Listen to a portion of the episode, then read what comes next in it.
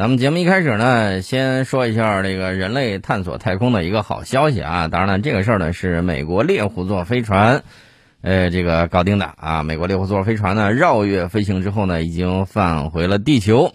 它在完成它为期二十五点五天的无人绕月飞行任务之后呢，在美国东部时间十一号的十二点四十分，在墨西哥下加利福尼亚州附近的太平洋上降落。呃，这个大家可以去看一下啊。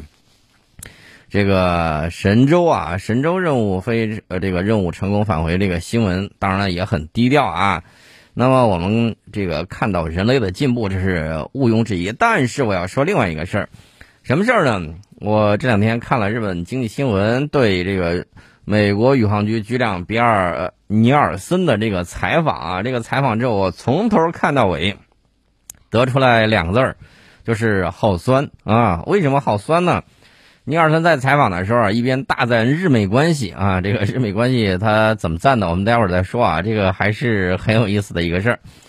那么我们接下来要说，就是他如何无端渲染所谓中国太空计划不透明。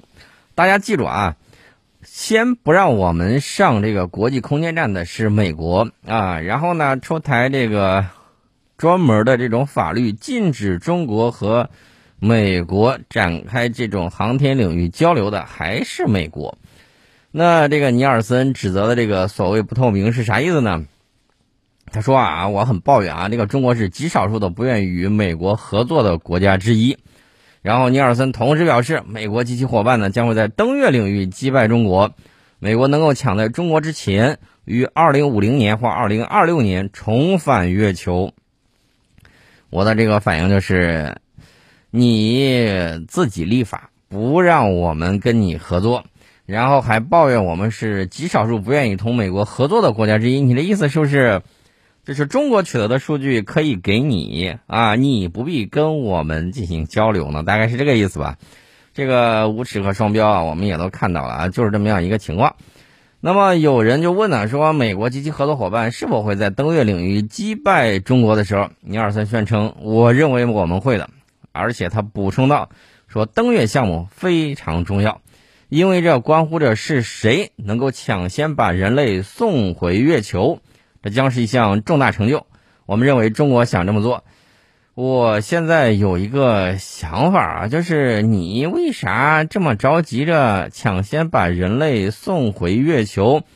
难道你之前没有搞定吗？还是怎么着？我不太清楚啊。所以我对个这个情况。”还是很有点想法的，然后呢，他渲染称说中国太空政策一直很隐秘，不对吧？你是没有参加过珠海航展，还是没有了解过这个？包括阿联酋，包括欧盟很多国家在内，这个进行太空合作这块儿，你要不回去再了解了解？要不两年之后在珠海航展上再看看？然后他对此感到失望啊！他说：“我们认为民用太空计划应该公开透明。我想问一下，我们的民用太空计划哪一项它不公开不透明？所以说呢，你应该好好考虑一下。当然，人家的这个说辞啊很冠冕堂皇，说：‘哎呀，这个如果出现紧急情况，我们应该互相帮助。’中国只是不愿意公开他们的太空计划，什么什么什么云云。然后呢，旁边呢又看，既然去日本了嘛，就夸日本。”说日本是美国最强大、最重要的合作伙伴之一，那要不你把这个驻东京的那个呃这个空域给放开一下，对不对？你要真能放开，我就相信他是你最重要的合作伙伴之一。如果你不放开，每次客机到那儿都得绕，我觉得这个事儿你是不是考虑一下？啊，这个夸日本的时候，同时给人家点甜头啊，对不对？然后呢，还说美日在探讨各种太空项目上的合作。你光领空你都把给给人家霸占，你还给我谈这个什么太空合作？呃，真是滑天下之大稽啊！这个尼尔森呢，从过去到现在一直对咱们的这个航天计划指手画脚。比如说，在德国七月二号《图片报》的一篇报道里面讲说，NASA 老大拉响警报。中国人想要占领月球，我的个天哪！那美国之前上去了之后，是不是占领的月球啊？啊，这个不清楚啊。然后这个尼尔森呢就警告说，新的太空竞赛来了，这次是和中国。然后他还对中俄有关月球科研站项目的合作感到不舒服，声称说他非常担忧。然后中国正在登月，而且说现在这里是我们的，你们不要来。我们有说过这句话吗？我们说这个地球很广阔啊，可以容得下中美两国的共同发展。那个月球它也一样，有本事你上啊，对吧？谁有本事谁上。然后我们也没有说这个月球就是我们的，你说你们不要来这种话。所以这个尼尔森的这种脑补啊，我只能这么讲啊，说，子呃，对对对对，我想起来还有一个事儿，就是这是七月份的时候，八月份的时候，美国全国广播公司 NBC 采访他的时候，他又说了一番，他又声称不希望中国先到达月球。那之前你的登月是真的还是假的呀？你是不是说漏嘴了还是怎么着啊？然后呢，他还向这个 NBC 暗示说中国会独占月球。所以呢，你看这个尼尔森啊，本人可能是戴了厚厚的有色眼镜，大概有两个啤酒瓶底儿那么厚。但是呢，他刻意忽略了一点，就是美国是以政治、资金、技术等方面的缘由，将我们排除在空间站的这个项目之外，就是国际空间站啊。二零一一年，美国国会那个沃尔夫条款禁止美国与中国开展任何与 NASA 有关或白宫科技政策办公室协调的联合科研活动。禁止 NASA 所有设施接待中国官方访问者，啊，以所谓存在间谍风险为由，彻底封死了中国参与国际空间站合作的道路。有没有点像这个，呃，刘慈欣《三体》里面描写的那个被质子锁死了那个科技啊？他不动，他以为人们就没有办法了。呃，其实呢，外太空啊，它不是各国角力的这个竞技场，而是合作共赢的重要领域。而且呢，探索和平利用外空是全人类的共同事业，因为呢，全人类这个在太空领域的发展是为整个种族的这种发展在谋福利。我们呢一贯致力于和平利用外空，维护外空的这种安全啊，跟世界各国广泛开展了友好合作，这个大家也都看到了。所以说呢，我们也欢迎更多的国家呢能够在这方面取得进展。所以我们节目一开始的时候啊。啊，就讲到了美国猎户座，对吧？这个飞船绕月飞行之后返回地球啊，这个消息我们该聊还是聊。你取得进步也是人类的进步，但是呢，我要提醒一下美国，最好啊，你跟全球的伙伴们能够携手推动和平利用外空事业。如果不然的话呢，得道多助，失道寡助。我们呢，当然是为了推动构建人类命运共同体，要在外空领域做出自己更大的贡献。至于你早就登月了，说我们抢先，我我我这就纳了闷了。还是那句话啊，这个自己好好琢磨一下，自己这个说的话逻辑上是有没有问题啊？美国那个沃尔夫条款是禁止美国不能和中国合作，但是没有禁止中国和他们合作啊。所以你们不愿意，就是指中国不愿意跟 NASA 合作是中国的错，这大概就是他们的这个逻辑链条。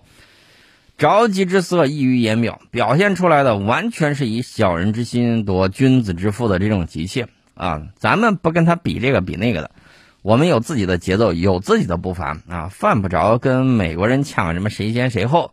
到底是你们急急忙慌的啊，这个往这个月球上重返，又是吹牛说什么二零二四年、二零二五年就整回去，我只能提醒你们一点。啊，步子迈的太大，小心扯着了啊！这绝对是一个大问题啊，绝对是一个大问题。所以大家就注意啊，你要是跟美国人讲道理，你基本上就属于先输一局啊。他的法律是这么规定的：不能与中国开展航天合作，所有技术和信息对中国保密。但是美国没有立法限制中国单方面向美国提供航天资源，比如说他要求我们提供太空舱和航天数据啊什么之类的，我们当然要拒绝了。呃，军事上呢，大家也看到了，这个美国法律允许美军可以无害的到全球好多领空领海啊。那么我们呢，当然要进行的这种合理的这种管控，对吧？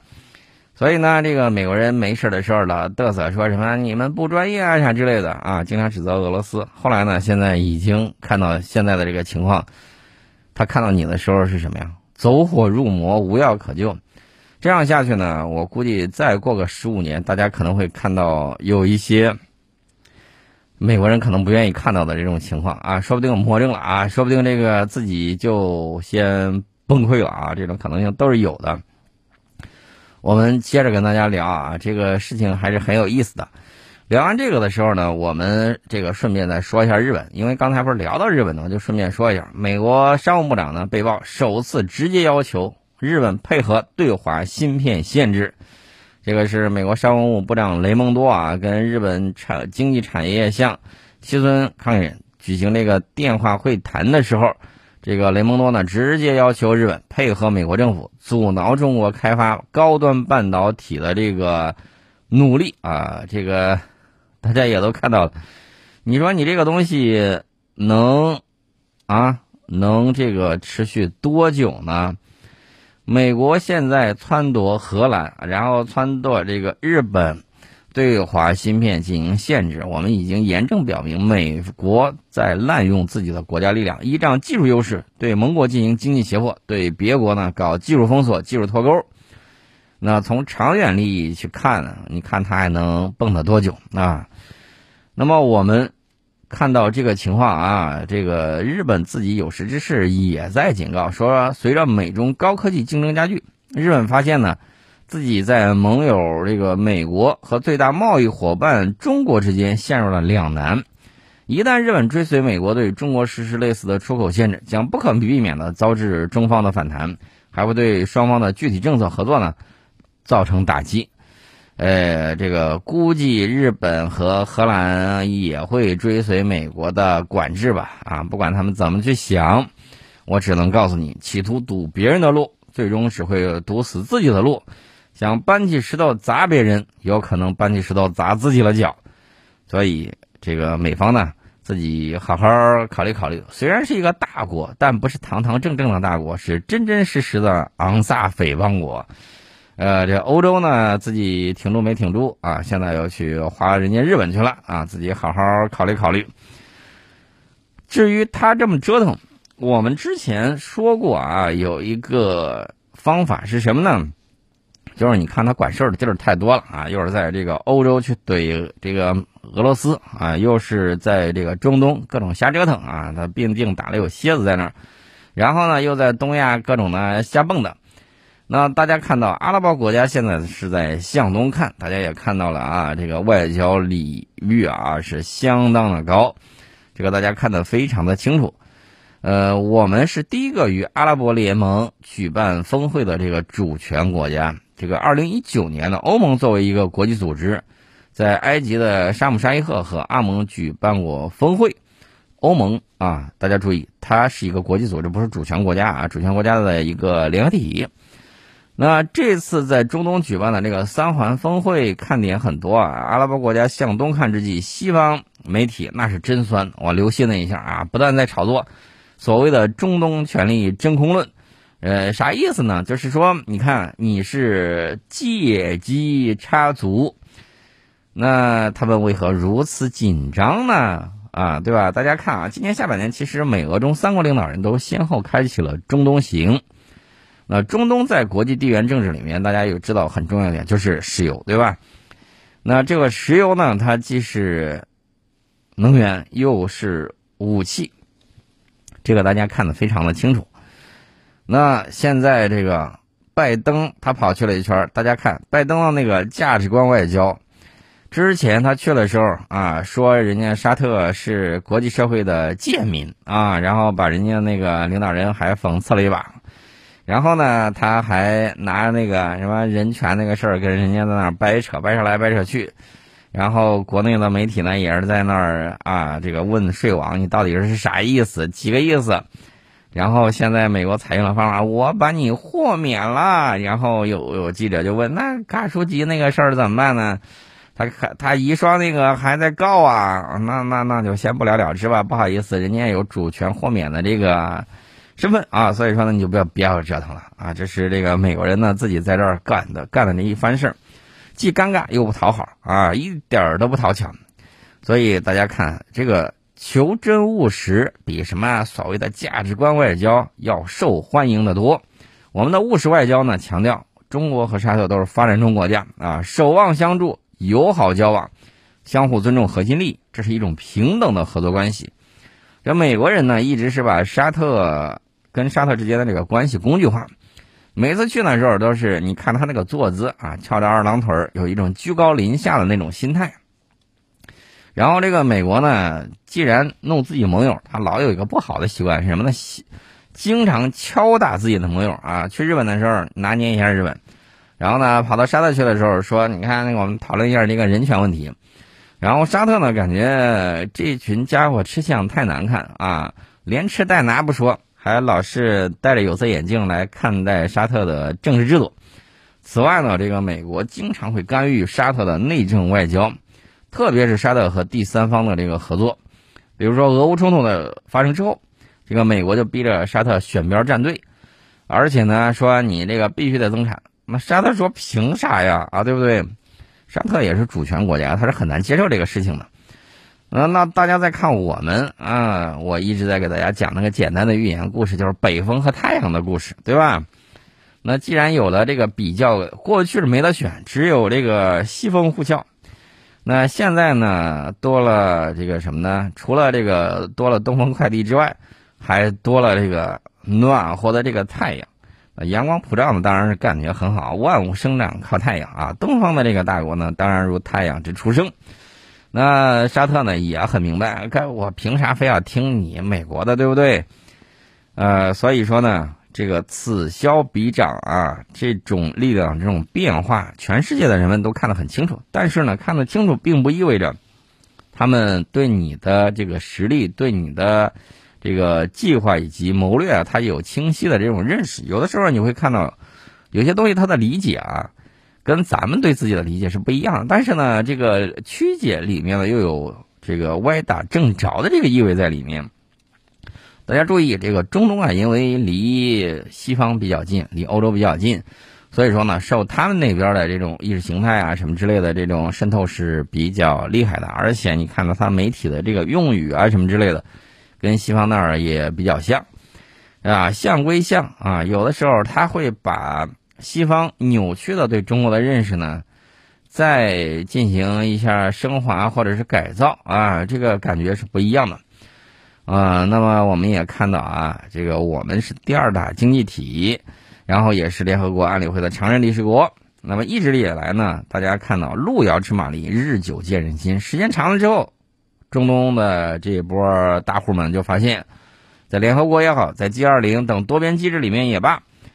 然后呢，在亚投行里面，上合组织，大家发现，哎，跟着这位啊合作谋发展还是很舒心的啊，啊，不像跟美国人见面，美国人感觉啊，就是欧洲人对美国那个感觉是对的，欧洲人老觉得美国是什么暴发户啊，然后呢，这个其实没多少文化底蕴。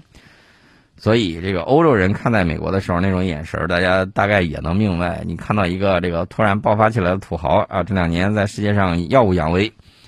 其实呢，古人也讲得好啊，这个什么五百年之国运，对吧？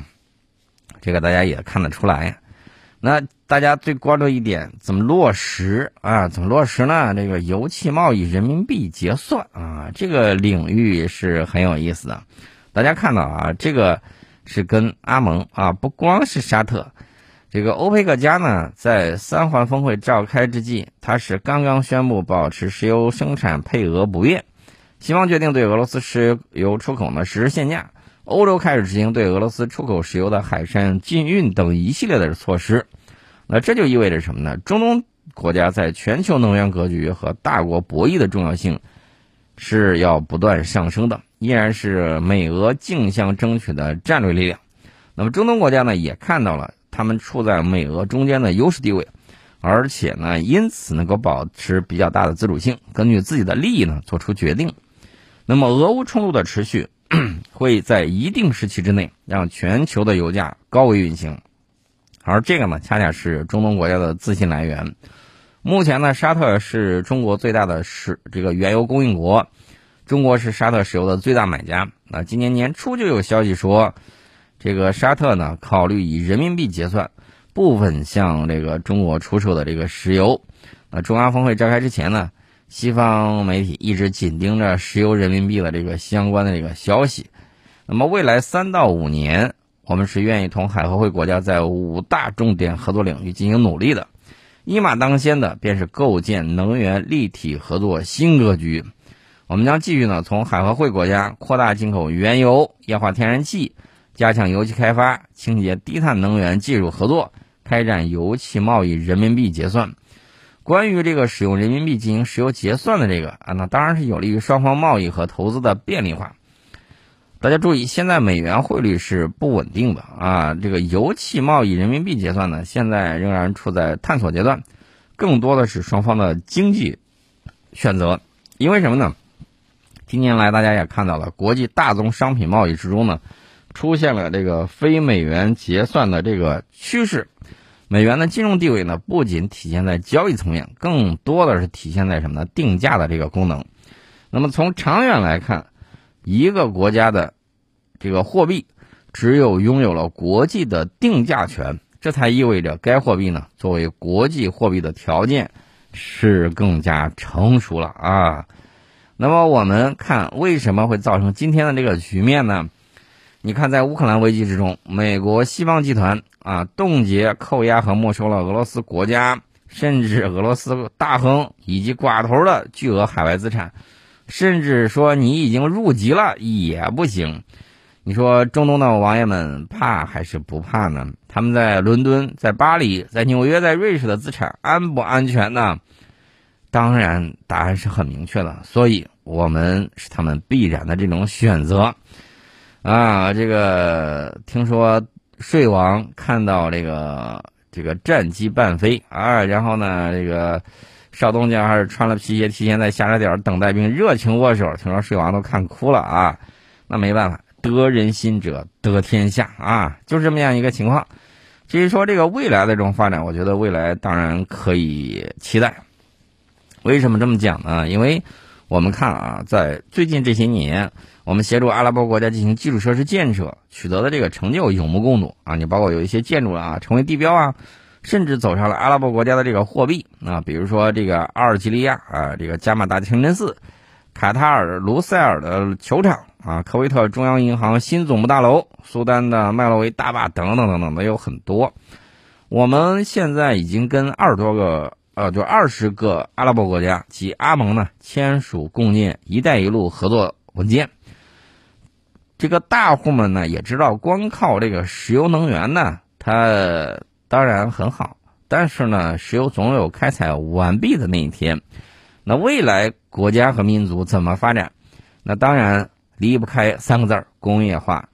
那这个工业化呢，如何承接有一些中国的这个产能啊？这就很关键。那么双方呢，在能源基础设施等领域呢，有很多的大型合作项目啊，二百多个。这个合作成果呢，惠及双方近二十亿人民啊。所以说呢，这个领域有很多。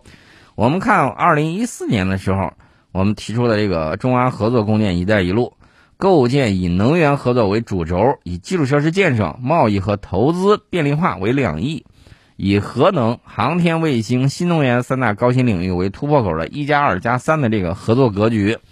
那么到了今天，大家再回过头来看一看当时的这个合作和布局，是非常英明的。那么这个里头呢，不光说是我们谋发展啊，这个促合作，也和阿拉伯国家自身的这个战略转向是有关的。阿拉伯国家呢，在过去五年已经开始向东看，不仅是看我们啊，包括日本、韩国、印度、巴基斯坦、印尼、马来西亚等国家啊，就是说它往这个南亚、东南亚、东亚，它都是看过去的。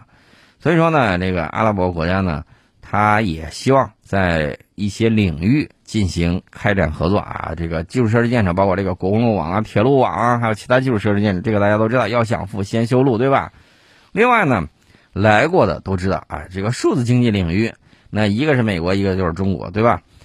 中国的这个数字经济方面呢，甚至比美国还要强。那么金融、五 G、六 G 等领域，中国都走在了前面。这个五 G、六 G，大家也都知道是在什么呢？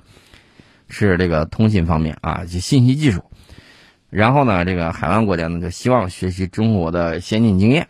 那除此之外呢，新能源新能源汽车现在在全球都比较受欢迎。我们在清洁能源方面呢，也有很多先进的技术，包括民用核能啊、光伏啊、氢能啊等等。听说网友们想修个核电站啊，然后发电效果很好。呃，除此之外呢，还可以进行海水淡化呀等等。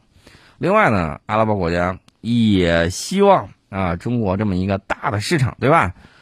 呃，可以对他们进行。更加广阔的开放啊，扩大对华出口，把中国的发展呢当做阿拉伯国家的新的机遇，比如说利用上海进博会这样的平台推荐阿拉伯国家的这个商品啊等等。这一点呢，我们也看到之前我们在搞这个直播的时候啊，对吧？有些国家馆来了之后刚上单，然后没有过多少秒，歘一下东西全没了。呃，弄得大家目瞪口呆啊！确实备货有点少啊，所以我们这儿的这个购买力以及这个庞大这个市场、庞大的人口基数是非常让很多国际买家很垂涎的。